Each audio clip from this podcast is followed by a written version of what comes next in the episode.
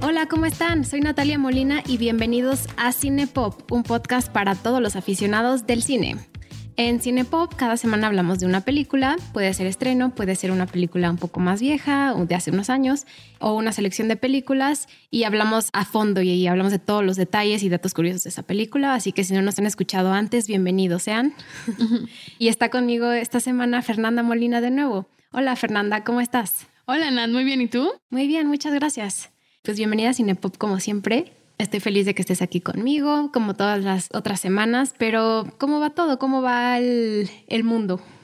Muy bien, he estado mm, tranquila, relajada y pues emocionada de estar aquí. Siempre me gusta muchísimo grabar podcasts. Este es un programa especial porque es una película que a ti te gusta mucho y que tú seleccionaste y que podría decir que es de tus películas favoritas o no? Sí, yo creo que sí entra en mi selección de películas favoritas. No sé si de las top 10, pero tal vez como unas top 30 entraría. Tenemos que hacer una lista de los top 50, ¿no? top 50 de nuestras películas favoritas. Sí, sí, debemos hacerlo. pues platícanos, ¿qué película escogimos para hoy?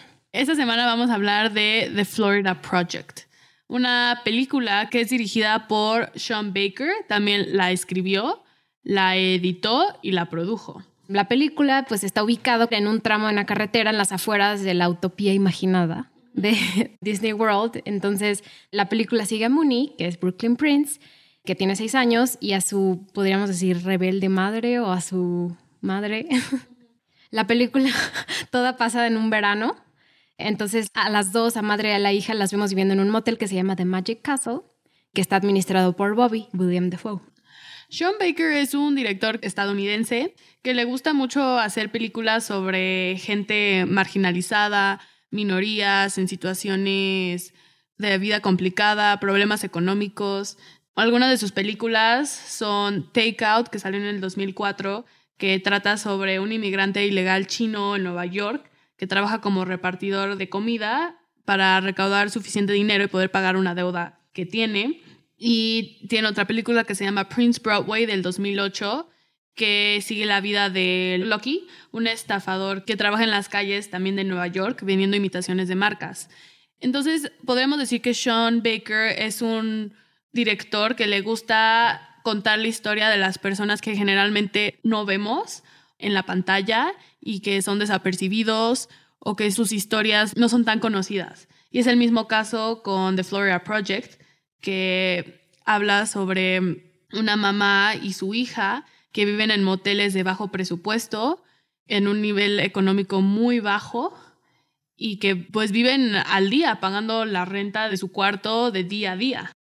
Sean Baker le llegó la idea de The Florida Project por su coescritor Chris Burkuch, porque la mamá de Chris vive en esa zona de Orlando de hecho, el motel donde grabaron la película estaba a seis millas de Walt Disney.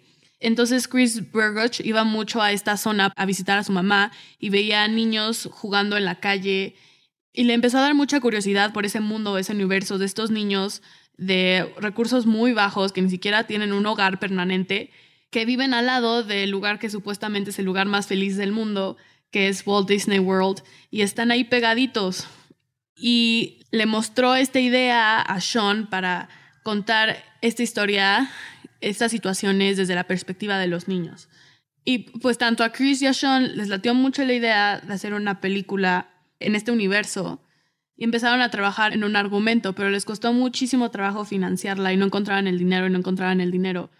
Entonces se rindieron y Sean hizo otra película que se llama Tangerine, en la que es una película de muy, muy, muy bajo presupuesto. The Florida Project tiene un presupuesto bajo, pero Tangerine es un presupuesto mínimo. De hecho, la grabaron en un iPhone 5 y trata sobre mm, una mujer transgénero que es prostituta, que descubre que su novio la está engañando y su novio es su proseneta, que en inglés le llaman pimp, el que le, pues, le consigue clientes.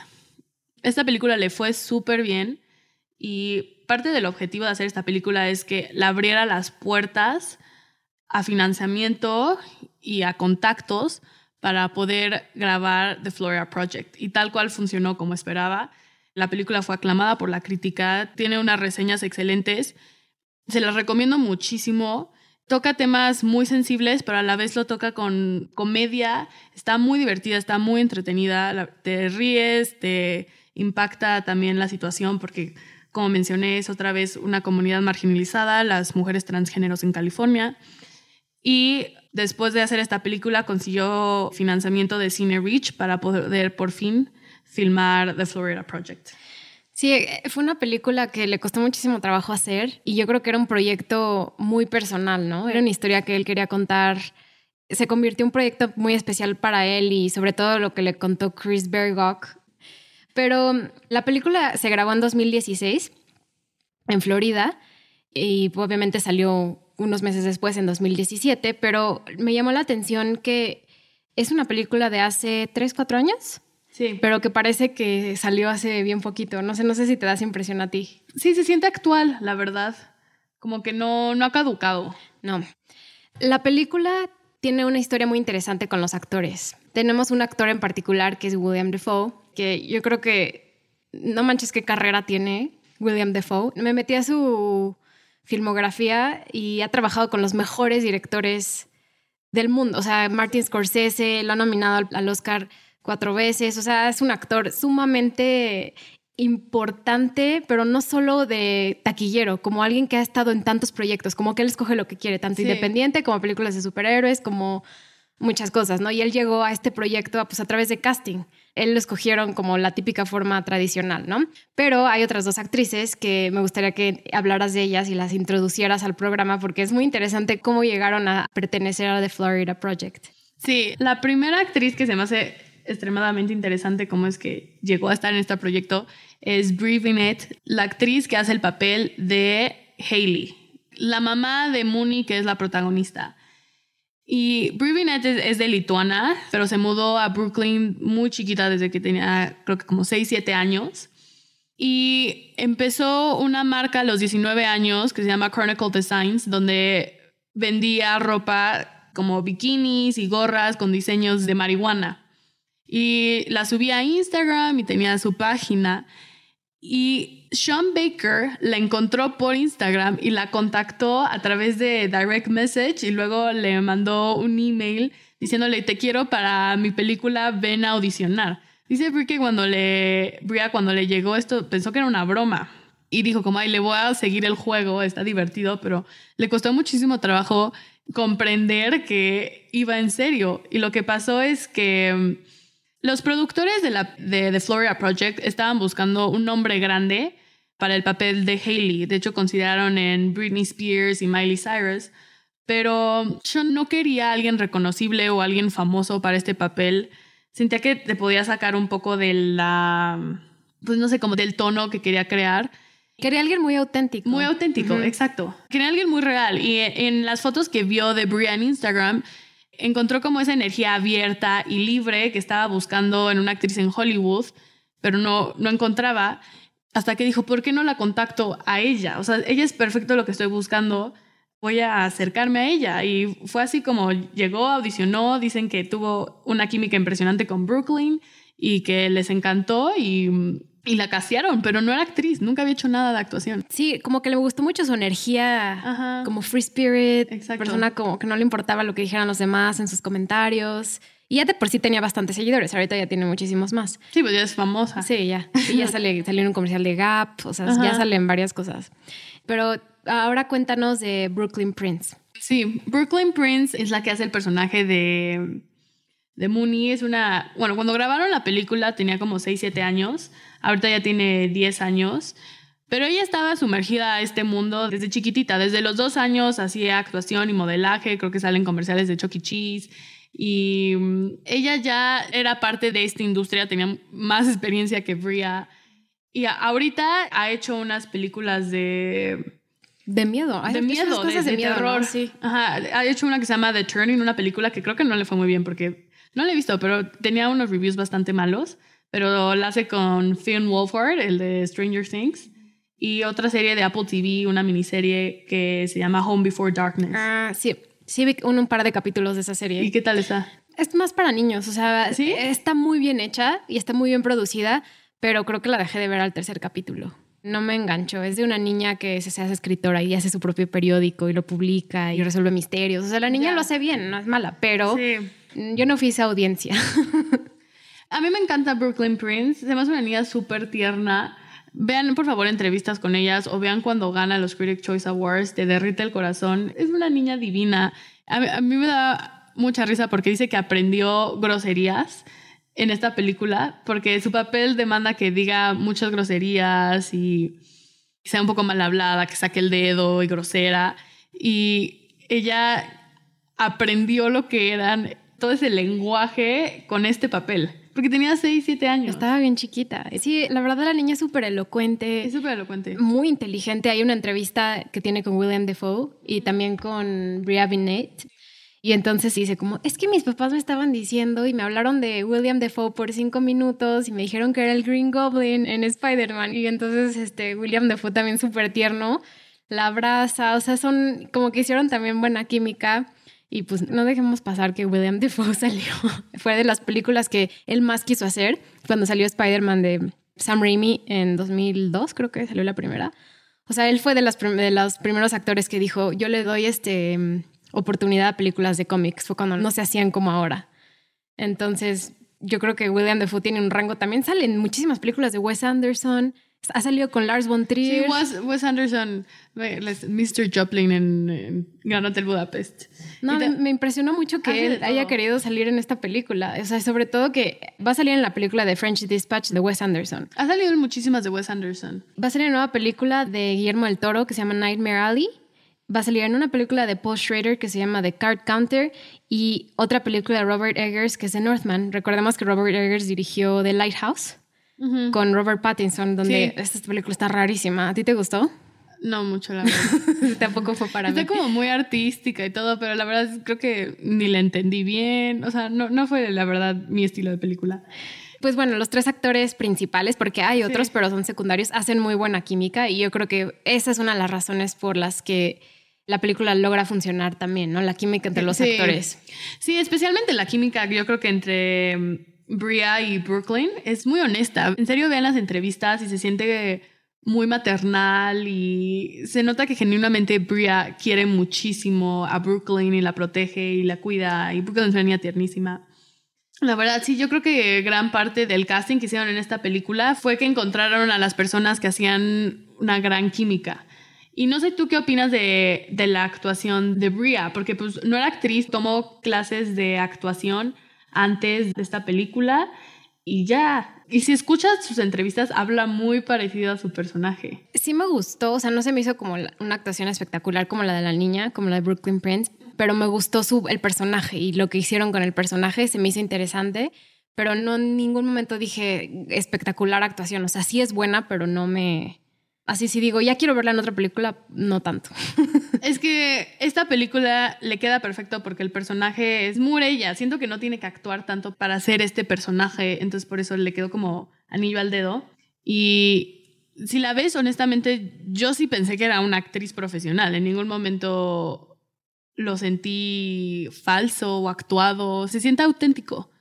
Pero yo creo que también tiene que ver por, por quién es Bria, ¿no? Que el personaje es muy similar. Yo creo que ya vamos a hacer spoilers, entonces prepárense si no la han visto. La pueden encontrar en Amazon Prime, ahí está disponible para todos. Exacto. Mucho de la película trata sobre los niños. Los niños yo creo que es lo más importante en esta película. Ya mencionamos a Mooney, pero Mooney tiene otros dos amigos que son Scooty y Jancy. Scooty es interpretado por Christopher Rivera, que de hecho era un niño que vive en uno de los moteles del área. Y por Jancy, que es interpretado por Valeria Cotto, que de hecho Sean Baker la encontró en Target, la vio en Target y le dio su tarjeta a su mamá para que fuera a audicionar y así es como llegó Valeria Cotto a participar en esta película. También se me hizo muy interesante. Y pues bueno, gran parte de la película es las aventuras de estos niños. Y esto fue inspiración de la serie Our Gang, que es una serie dirigida por Hal Roach durante la Gran Depresión. Esta serie fue una franquicia que duró desde el 1922 hasta 1944, De hecho, los primeros cortos eran silentes, obtuvieron sonido hasta el 29. Y es una, la premisa de estos cortos son niños que viven en pobreza, en situaciones muy complicadas, pero siempre está enfocado en la alegría, el humor y las aventuras de ser un niño, que es justo lo que quería hacer Sean Baker con esta película. Estos niños que viven en moteles de muy bajo recurso, pero enfocados en sus aventuras, en su inocencia, en su espontaneidad, ocurrencias. Y yo creo que logra muy bien esa premisa. Y mm, una de las cosas que trata de imitar de, de Our Gang es el nombre de los personajes porque todos los personajes en Our Gang terminan con un sonido de I. Por ejemplo, son Peggy, Ernie, Mickey, Jackie, Lassie, cosas así. Y si te fijas, todos los personajes de The Florida Project terminan con I. Mooney, Haley, Bobby, Scooty, Jancy, Ashley. Sí, es cierto. todos terminan con I y eso es en honor a Our Gang, porque lo hizo así intencionalmente. Wow, no sabía eso. Dato curioso. Exacto. La referencia a Walt Disney World está implícita, ¿no? O sea, el mismo título nos hace referencia a eso. ¿Qué significa Florida Project? The Florida Project es como le llamaron a Walt Disney World cuando estaba en su etapa de planeación. Antes de que tuviera este nombre Disney que conocemos, se llamaba The Florida Project. Y por eso se llama así la película. Exacto, o sea, como ya mencionamos, la proximidad a los parques de diversión o sea, la verdad es muy interesante este contraste. Nosotros como turistas, a lo mejor que podemos ir a visitar yendo a otro país o personas de otros lados, vamos y visitamos y gastamos muchísimo dinero en ir ahí, ¿no? Pero no pensamos en, las afueras o no nos involucramos en, en, lo que puede estar alrededor, ¿no? Que es lo mismo en este caso. O sea, en la Ciudad de México puedes llegar al aeropuerto, ir a tu hotel lejísimos en una zona bonita, pero hay unas zonas que la vida es muy dura alrededor de ellas, ¿no? Entonces son esas historias las que quiere contar Sean Baker, la gente que, como ya lo dijiste anteriormente, en las que nunca pensamos, en las que nunca consideramos y las historias que no se cuentan de forma común y corriente. Entonces esto, tanto visualmente como en la forma de la historia de la película, es muy presente lo que es Walt Disney World, ¿no? En, en nuestra sociedad. Sí, y crea un gran contraste entre la vida de estos personajes, pero muestra como el mundo de fantasía desde el mundo real. Y Disney está presente en muchas de las escenas. De hecho, hay una, una escena donde llega una pareja de luna de miel y se equivocan de motel y pensaban ir a Disney y terminan en el Magic Castle. Magic Kingdom era el, lugar de Disney, ¿no? Y ellos sacaban en Magic Castle, que es donde viven Mooney y Haley. Sí, exacto. Entonces todo es toda una bronca que tienen con Bobby de, y la esposa está enojadísima de cómo es posible que me trajiste este motel rascuache, o sea, no que veníamos a Disney. Pero desde ahí empezamos a notar como mucha desigualdad y dos mundos distintos, que están pegaditos pero parecen paralelos, que como que no se tocan, pero a la vez están presentes todo el tiempo. Y de hecho hay también una escena en el cumpleaños de Jancy que salen a, celebrarlo y se sientan como en el pasto y ven los fuegos artificiales, pero son los fuegos artificiales de, Disney. Y tienen su diversión así desde afuera, observando los fuegos artificiales de Disney. Te rompe el corazón, la verdad no podemos dejar pasar los aspectos visuales. Es una parte esencial de la película, la forma en, los colores apegado a Disney, ¿no? Los colores son muy brillantes, es un morado, rosa, azul, que son los colores de Disney World, al fin y al cabo. son colores muy vívidos que muchas veces podemos pensar en lugares infantiles por ese tipo de colores que tienen. Y yo creo que esa es a mí de las cosas que más me gustaron, ¿no? Los colores y cómo están contados los diferentes cuadros. Sí, tienen como colores muy chicle, ¿no? Como morados, rosas, azules. A mí también me encanta esa estética porque es una historia sobre pobreza, pero en un mundo de color. Es más interesante contarla de esa forma en lugar de así como todos los colores como grises y negros y sucios que generalmente asociamos con la pobreza. Aquí es una historia de pobreza, pero en un mundo de fuegos artificiales y de morado y de azul y rosa y cosas así. La secuencia del principio de la película en el que los niños están en el hotel. El hotel es morado, así como un morado muy vibrante, muy bonito. Y fue una escena donde utilizaron a muchos extras porque la cámara está desde atrás y los siguen donde van en el hotel. O sea, y, aparte no salen mucho del área en el que están. O sea, están en un hotel, hay otro hotel vecino que es el Future Inn, hay una tienda de souvenirs como un gift shop de un tourist trap y un diner y una heladería. O sea, esos son como nuestros cuatro lugares. No salimos de ninguno de estos. ¿Y qué piensas de la arquitectura de estos lugares? Se me hace como muy tacky, o sea, como de mal gusto. Es de mal gusto, o sea, porque la heladería es un helado, ¿no? Pero también el gift shop es un brujo gigante, ¿no? Entonces, la estética, la verdad, llama mucho la atención. Pero personalmente, eso fue de lo que más me gustó, porque a mí la historia no me fascinó. el guion a mí no me llamó tanta la atención, pero la historia cuenta a través de lo que ves en la escena, o sea, cada detalle de las nubes, cómo se ven las nubes, cómo se ve la, las camisas, contraste con otros fondos, está muy padre, la verdad. Sí, esa escena del arco iris a mí se me hace preciosa. Cuando están observando el arco iris atrás del Magic Castle, no sé, está preciosa. Sí, está muy, muy padre. Estéticamente la película es muy, muy bonita. Sí, mencionabas que el cinematógrafo es mexicano.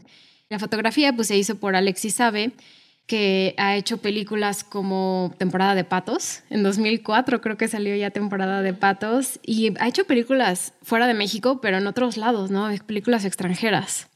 Y no sé cómo llegó a conocer a Sean Baker, pero hacen muy buena química aquí. Sí, yo tampoco sé cómo es que llegaron a trabajar juntos, pero me da gusto que sea un mexicano. De hecho, estudió en la UNAM, salió del CUEC y pues ha hecho la verdad, la cinematografía de esta película es, muy buena y pues es Alex sabe. Un Yo creo que por esto vale la pena la película, en, para mi opinión. O sea, la, las secuencias están muy bien hechas y la forma en la que Sean Baker utiliza la, la cámara para centrar a los personajes en todas las escenas a mí me, me encantó. Sí, sí, gran parte como la película es desde la perspectiva de los niños. Muchas veces la cámara siempre está como a la altura de ellos y los adultos son piernas. En la mayoría de las escenas o en muchas escenas los adultos nada más son unas piernas. Y eso se me hizo un gran detalle, porque lo que hace esa película es bajarnos al nivel de los niños y recordar lo que es ver el mundo desde una altura bajita y tener que voltear arriba para ver a los demás. Hay algo también que quiero mencionar. A mí en particularmente me cuestan trabajo las películas con niños. Es algo que creo que puede funcionar de forma excelente y puede no funcionar, ¿no? Y aquí hay partes donde funciona muy bien, hay partes donde no funciona tan bien. Por ejemplo, en, teatro, pues muy profesional, es muy difícil que veas a niños en escenas. Si sale un personaje de un niño, lo hace un adulto o lo hace alguien como de una estatura más pequeña, pero trabajar con niños es muy, complicado y llegar a hacer, por eso el casting en esta película fue tan específico, ¿no? De parte de Sean Baker, porque hay escenas donde yo digo, ay, no, no puedo con esta niña. Hay veces que sí, hay veces que lo hace muy bien, hay veces que siento que está sobreactuado. Sí, de hecho, para Mooney audicionó a 300 niñas. Imagínate. Sí, trabajar con niños es, muy difícil, es otro método de actuación. Y pues también tenían seis años, era su verano, se querían divertir, querían jugar, no tienen como ese span de atención que tenemos los adultos de poder concentrarte en una actividad y hacerla. Se distraen fácilmente. No, y aparte por el sindicato de actores, en, bueno, en muchas partes del mundo los sindicatos no permiten que los niños estén mucho tiempo en el set. Ajá. Entonces creo que solo podían estar, o sea, de que llegaban y se iban al set, creo que solo siete horas. Entonces tenían que aprovechar las escenas al máximo porque ya se tenía que ir Brooklyn Prince, ¿no? Y era en las 7 de la noche, así como ya, ya, terminamos escena, ya. Sí, exacto. Había como tiempo limitado y no solo por eso, el rodaje fue bastante complicado por el clima. El clima también les daba un tiempo limitado.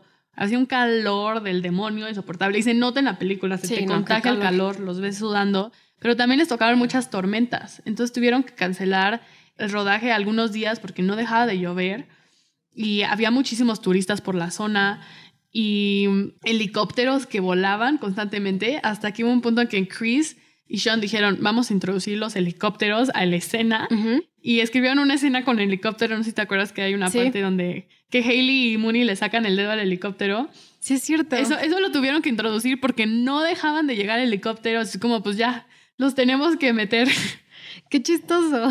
Sí. No, es raro también en el momento en el que vivimos ver películas que están grabadas completamente en locación. Exacto. No, que no todo sea está un set construido. O sea, sí construyeron sets, pero muy mínimos. Algunos los cuartos, o sea, sí hicieron sets, pero todo casi prácticamente pasa afuera, sí. en los moteles. Y de hecho el motel no cerró para el rodaje.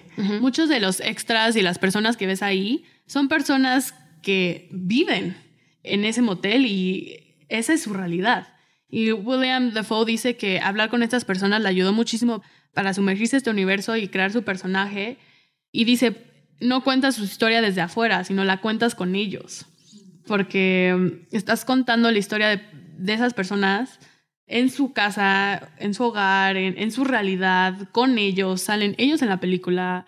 Y mm, eso se me hace bastante... No, hay muchas veces familias enteras viviendo en un cuartito de dos por dos cuatro o cinco personas, ¿no? Y a la vez te das cuenta que como es alternativa, también es una alternativa cara, porque en la película vemos que, por ejemplo, el Magic Castle cuesta 35 dólares la noche. 35 dólares la noche es muchísimo dinero para tener un ingreso bajo. O sea, ya es como una renta de un departamento. Si lo asumas al mes. Aparte, pues es al día, no es de como que pagan con antelación. Hay unos, pues vemos a Hailey pagando una noche porque no tenía para el día anterior. Pero pues eso, con eso podemos introducir un poco a los personajes y lo que cada personaje significa para la historia de esta película. Empecemos con Mooney, ¿no? Ya mencionamos, Mooney es la niña principal. Es una niña que está disfrutando su verano en el lugar donde vive, que es el Magic, de Magic Castle. Creo que el de la vida real se llama Magic Castle Inn y aquí nada más se llama Magic Castle, no sé. Pero pues ella es amiga de los diferentes niños que viven en los moteles del área y son unos traviesos. O sea, la película empieza donde le escupen a un coche. O sea, también está grotesco eso. Sí, ahí es donde yo dije, ay, qué flojera. Sí, son niños, no son muy tiernos a veces. Pero sí, mucho de la película trata de demostrar. Es que creo que un tema de la película es como los niños son el reflejo y el espejo de sus padres. Entonces Mooney actúa como ve a Haley actuar. Entonces por eso vemos que Hailey es muy grosera, tiene una actitud sarcástica, le gusta como salirse de las reglas y Mooney es exactamente igual. Mooney siempre está viendo qué regla puede romper y cómo puede desafiar a la autoridad constantemente. Y son un espejo. No, y lo que sí tengo que decir es, está muy bien contada esto que dices, ¿no? El reflejo de lo que los hijos son de los papás, porque Hailey al principio no sale mucho, como que se va involucrando más en la película, tanto en la vida de Mooney como en diferentes aspectos de la historia, porque ella no está tan involucrada al principio. Yo hasta diría que William Defoe, su personaje de Bobby, sale más que ella al principio. Y ella poco a poco vas entendiendo quién es y su historia. Yo creo que te dejan un poco en la oscuridad al principio para que tú como espectador puedas ir dándote cuenta quién es quién en la historia. Es que yo creo que hay un como el midpoint de esta película es cuando hay un incendio, cuando Mooney y sus amigos Curry y Jancy prenden fuego a unos condos abandonados, querían hacer una fogata, pero obviamente se les sale de las manos y los incendian. Y mm, esto yo creo que es como justo a la mitad de la película y marca un quiebre entre la relación de Ashley, que es la mamá de Scurry, y Mooney. Y a partir de este evento es que empezamos a ver más la relación entre Mooney y Haley. Porque la primera parte de la película es Mooney y sus amigos y sus aventuras. Y la segunda parte de la película ya es la relación que tiene con su mamá y cómo la afecta. Y logramos entender más por qué Mooney es como es. Sí. Y entonces ya nos hace sentido todo lo que hace porque vemos como esta proximidad con su mamá y la relación que tienen. Bueno, vamos a introducir a Hailey y luego hablamos sobre la relación que tiene Mooney y Hailey. Sí. Pues Hailey es una mujer que está en una situación muy difícil y no es porque es su culpa ni nada, o sea, está en una situación social que por su entorno socioeconómico no ha podido llegar a una posición como más alta en términos laborales, entonces pues le cuesta mucho trabajo encontrar una forma que le dé recursos monetarios de forma como más constante, ¿no? Entonces acude a, quitarse la ropa, acude a, la prostitución, acude a, varias cosas que tú, siendo espectador viendo a Mooney, no te das cuenta hasta el final que ella se está prostituyendo. Sí, es una madre soltera y muy joven. Muy joven, sí. Sí, podemos asumir que tuvo a Mooney un adolescente. Y pues como mencionas, Hailey se empieza a prostituir más como el último cuarto de la película. Yo creo que es bueno, vemos que esto pasa, pero lo vemos siempre desde la perspectiva de Mooney. De hecho, hay unas escenas largas en las que Mooney está bañándose en la tina y esa es la manera en que esta película nos cuenta que Hailey se está prostituyendo. Mete a, Mooney al baño y ahí le pone música altísima y ahí la deja por horas jugando con sus muñecas mientras ella hace lo posible para ganar dinero y poder pagar la renta. Y creo que es una manera muy sutil de contarnos cómo se prostituye una jovencita. Y gran parte de Baker, a mí se me hace esto muy interesante, dice que la recepción que tiene el público a Haley es un estudio sociológico, porque muchas personas tienen muy poca empatía a su personaje y la dicen como es como white trash, es una mala madre, qué bueno que le quitaron a su hijo y realmente como que no son capaces de ponerse en sus zapatos y en analizar todos los factores a que lo llevaron a actuar como actúa. Y Haley ha entrado a un modo de supervivencia donde todas sus decisiones las toma de un lugar de desesperación. Y creo que está consciente de que las decisiones que toma no son las más sanas ni las mejores ni para ella ni para Mooney, pero todo lo toma desde un lugar de, de desesperación, de necesito hacer algo para ganar dinero, para poder pagar la renta, para darle de comer a mi hija. Y aquí es donde nos introducen también a Bobby. Bobby es el manager del hotel y al principio cuesta un poco descifrarlo como personaje, pero te vas dando cuenta que él de verdad le importa que la gente viva feliz, o sea, dentro de lo que cabe las circunstancias, vivan feliz en el hotel. Entonces hace todo, si no hay agua, no hay luz o no hay lo que sea, él hace todo para poder hacer que la gente esté cómoda y que regrese todo rápido. Y se vuelve una figura paternal tanto para Haley como para Mooney. Es la figura de autoridad, pero también la figura yo creo como de confort, porque este Bobby ayuda mucho a Hailey, le echa la mano, o sea, le la apoya, aunque ella no pueda pagar la noche del hotel. Hay una escena donde ella se va a Arabian Nights o Arabian Motel o no sé qué, porque está harta de Magic Castle y de que no puede pagar y porque piensa que va a ser más barato. No, porque no podía establecer residencia, entonces la tenían que. Ah, sí, cierto, sí, cierto. Ajá. La tenían que sacar de su cuarto esa noche para demostrar que se había vaciado y que no realmente estaba viviendo ahí, porque es un ah, hotel, no puedes vivir ahí. Entonces tiene que eh, irse a otro hotel una noche. Sí, es cierto, tienes toda la razón. Pero Bobby se siente fatal de eso, ¿no? Entonces por eso le da, el Arabian Motel es más caro que el Magic Castle, entonces Bobby le paga la diferencia. Y, ahí te das cuenta como que realmente la cuida y la defiende, luego se mete en broncas porque está vendiendo unas pulseras que son robadas, entonces llega la persona a reclamarle de me robaste mis pulseras y la defiende. Sí, pulseras para entrar a Disney. Exacto. La defiende Bobby y luego hay una escena donde se acerca como un calvo pedófilo a acosar a Mooney y a sus amigos jugando, ellos ni enterados. Lo bonito también de esta película es que Mooney y sus amigos son totalmente inconscientes de la situación de desventaja en la que están y en, el, y en la inestabilidad que llevan, son como constantemente inconscientes y no se, no se dan cuenta, ellos solo se divierten con lo que te tengan que divertir y se la pasan bien. Entonces llega este pedófilo a acosarlos y es Bobby el que se da cuenta y va y, lo saca de ahí, y le, dice de cosas al pedófilo, no, nunca regreses, ¿qué, te pasa? Y entonces Bobby es, como tú dices, es la figura paternal, tanto de Hailey como de Mooney, de las dos, porque Hailey es una jovencita. Y otro de los temas importantes que yo creo que nos lleva es como, les voy a mm, citar de un review que vi, que dice, madres como Hailey, en el fondo son niños como Mooney. O sea, en Hailey podemos ver a, a una Mooney, que probablemente Hailey en un punto fue una niña como Mooney, y también podemos ver en lo que posiblemente se podría convertir Mooney en el futuro. Mooney puede terminar como Hailey. Entonces habla como esta, hay veces que la pobreza, generalmente yo diría, la pobreza se arraiga a generaciones y se va pasando de generación en generación y es muy difícil salir de estos sistemas. Sí, es que es más eso, ese sistema social en el que existimos, donde los ricos están apegados a ser más ricos. O sea, si tienes padres que fueron a la universidad, lo más probable es que tú también vayas a la universidad. Y no digo que siempre sean los casos, y eso se está rompiendo poco a poco pero sí es algo que todavía falta mucho camino por recorrer, ¿no? Sí.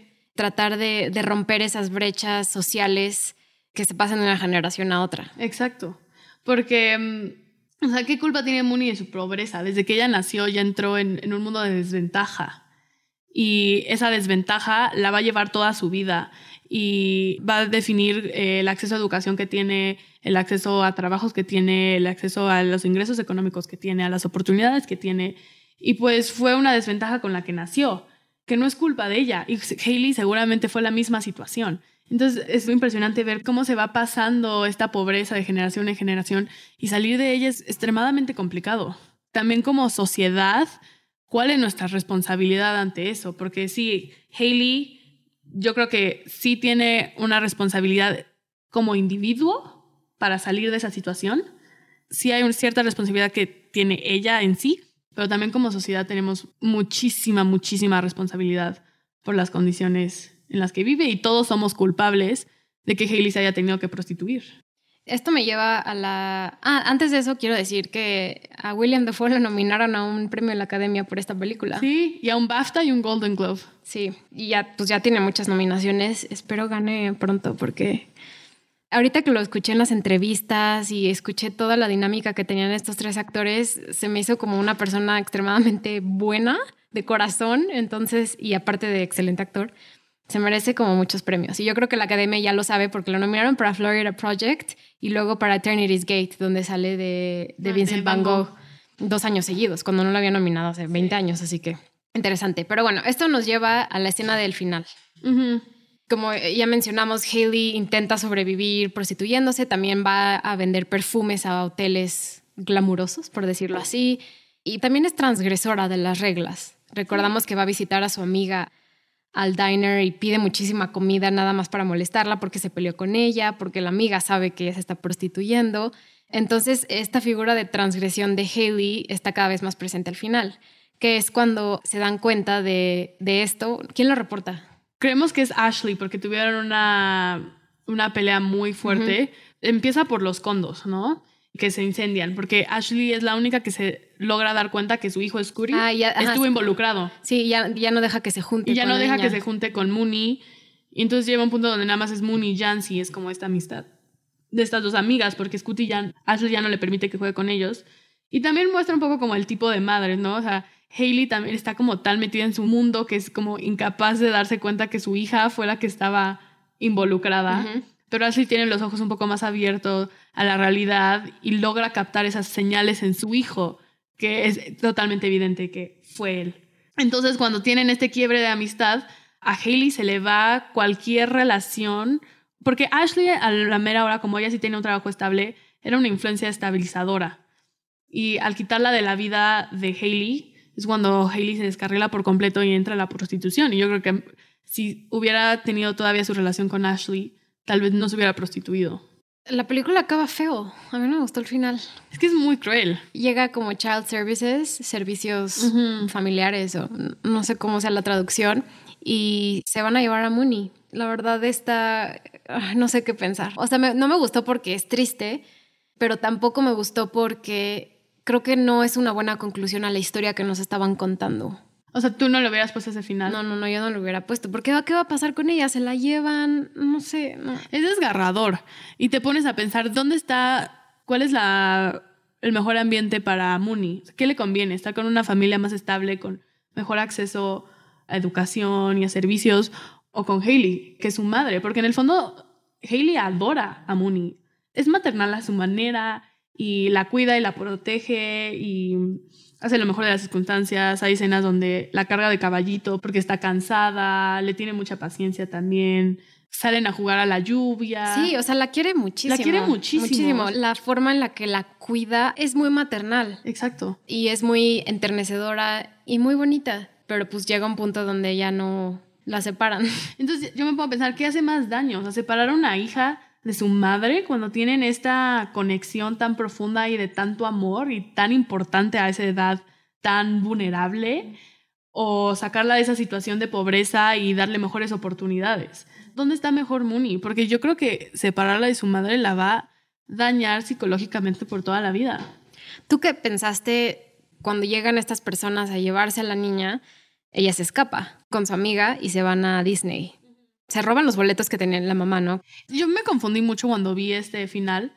Pero leyendo más y viendo entrevistas con Sean Baker, él dice que no te debes tomar el final literal, que es la imaginación de los niños. Sí, porque las vemos corriendo adentro de Disneylandia, todas felices. También grabaron esa escena con un iPhone. Un iPhone, sí. Fue un iPhone todo... Fue clandestino, porque Disney no sabía que estaban grabando ahí una película. Sí. De hecho, hasta Sean Baker tuvo que salir a decir que esta película no era en contra de Disney. Sí. se ve que le dijeron, te van a demandar si sigues así. Entonces él sí como, nadie se puso a esta película, no es nada en contra de, Disney.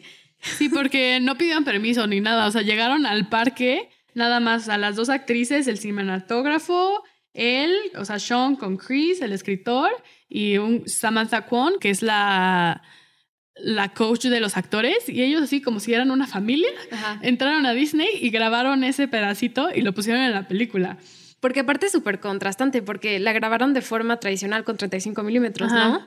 Entonces fue el aspecto artístico al que quería llegar Sean Baker con la primera parte, que es muy evidente y de repente regresa a sus métodos como de Tangerine, de hacerlo en un iPhone, ¿no? Entonces, esa mezcla bien particular no me gustó. A mí sí me sacó mucho como de, tono. Sí, porque toda la película está grabada en filme y tiene una metodología de cómo está grabando y luego de repente son niños corriendo en el iPhone, digo, ay, no sé, no, no me gustó el cambio. Yo tuve esa misma idea, pero luego cuando empecé a ver como los análisis y lo que Sean estaba intentando hacer, la verdad es que ya me gustó. Y son como ese tipo de cosas que a veces te tienen que explicar para que te gusten. Y Sean dijo, o sea, dice, lo voy a citar, que si quieres un final feliz, tienes que ir a la mente de un niño, porque es la única manera de conseguirlo. Entonces, la única manera en la que podemos conseguir un final un poco esperanzador, optimista, feliz, es yendo a la imaginación de Mooney y de Jancy. Y esos últimos 30 segunditos que vemos es como transportarnos a la mente de un niño, ver el mundo con los ojos que ellos ven y las aventuras. O sea, cuando ellos están yendo a los condos abandonados, ¿qué ven? Ellos ven una casa con un cuarto padrísimo y un lugar de fiestas y se imaginan todo lo que pueden hacer con esa casa. Y también cuando van a ver las vacas, no sé si te acuerdas que Mooney le dice a Jancy, te traje a un safari. Sí, sí, es cierto. Entonces, esos últimos 30 segundos es transportarnos a los ojos de un niño y cómo ellos ven el mundo, cómo mm. ellos ven las calles por las que caminan todos los días, la ladería, el gift shop, ellos los ven como un mundo mágico y lleno de fantasía. Claro. Y es eso. Tengo que admitir, me costó meterme a ese mundo de fantasía. Sí.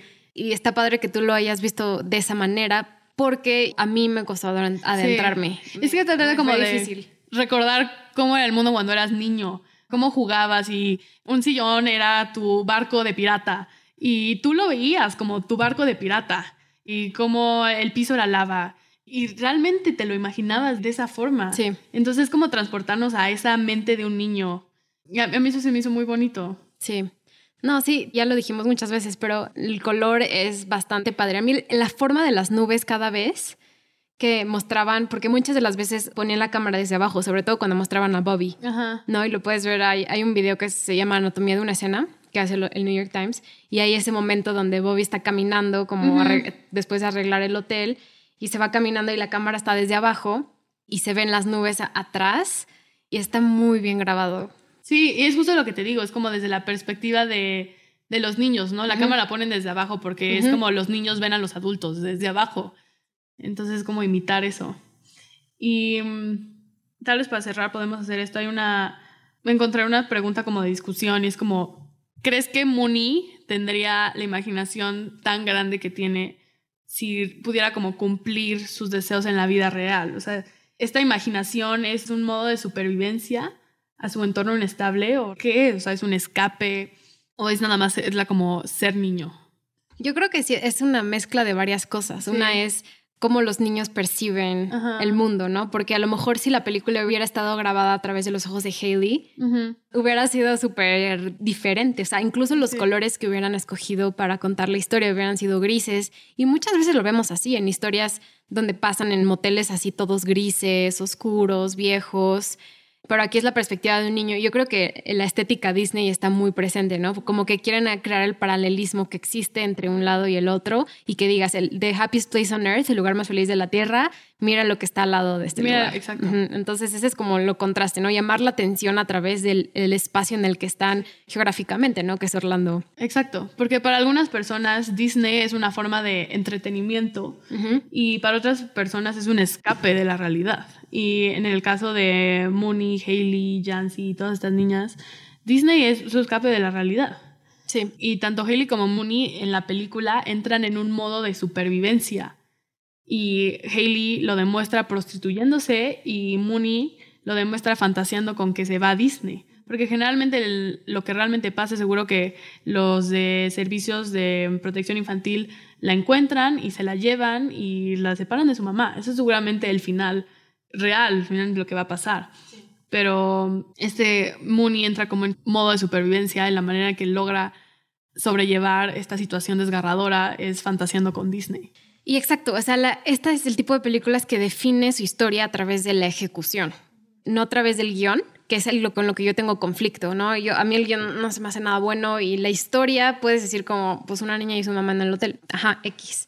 Pero es la ejecución la que logra sacarnos de esto y mm, tienes que poner muchísima atención a la cámara, porque si no pones atención a cada detalle de cómo se va transicionando la historia, también pierde mucho sentido porque es una historia en un lugar tan particular y en un momento tan específico en el tiempo, que es en un verano, que es difícil que logre trascender una historia así más adelante. Pero pues esta película ya es parte del Criterion Collection, ya muchas de las cosas que usó, el iPhone que usó para Tangerine y muchas de las cosas que usó Sean Baker para esta película ya están en el Museo de la Academia. Entonces yo, yo creo que es una película que, aunque haya, haya sido muy específica para un momento y lugar en el tiempo, va a lograr transportarnos a un lugar nuevo. No sé si Sí. decirlo de esa forma. Sí, cuenta la historia con muchas sutilezas. Y muchos sentimientos. Ajá. Porque, por ejemplo, hay una escena donde Mooney y Jancy están escondiéndose en el, en el cuarto donde trabaja Bobby. Y al final, o sea, Mooney dice, muévete, Bobby. Y Jancy dice, con permiso. Ah, sí. Es como ese, o sea, pequeños detallitos de, de lenguaje que te demuestran como, para mí me demuestra cómo Mooney fue educada y lo que aprende de su mamá y Jancy lo que aprende de su abuela y cómo le enseña a expresarse con esos pequeños detallitos como que te dice mucho en la manera en la que fueron creadas esas niñas. Y creo que a lo largo de la película son como esos pequeños detalles que te hacen entender el contexto más grande. Y pues con eso cerramos el programa. Exacto. Recuerden seguirnos en redes sociales a cine-popmx y escríbanos cualquier cosa que nos quieran decir. Bienvenidos y síganos en Spotify, denos seguir, follow. Igual en Apple Podcast, déjenos alguna reseña, díganos qué opinan del programa. Así es. Y pues nos vemos a la próxima. Nos vemos hasta la próxima, cuídense mucho. Bye. Bye.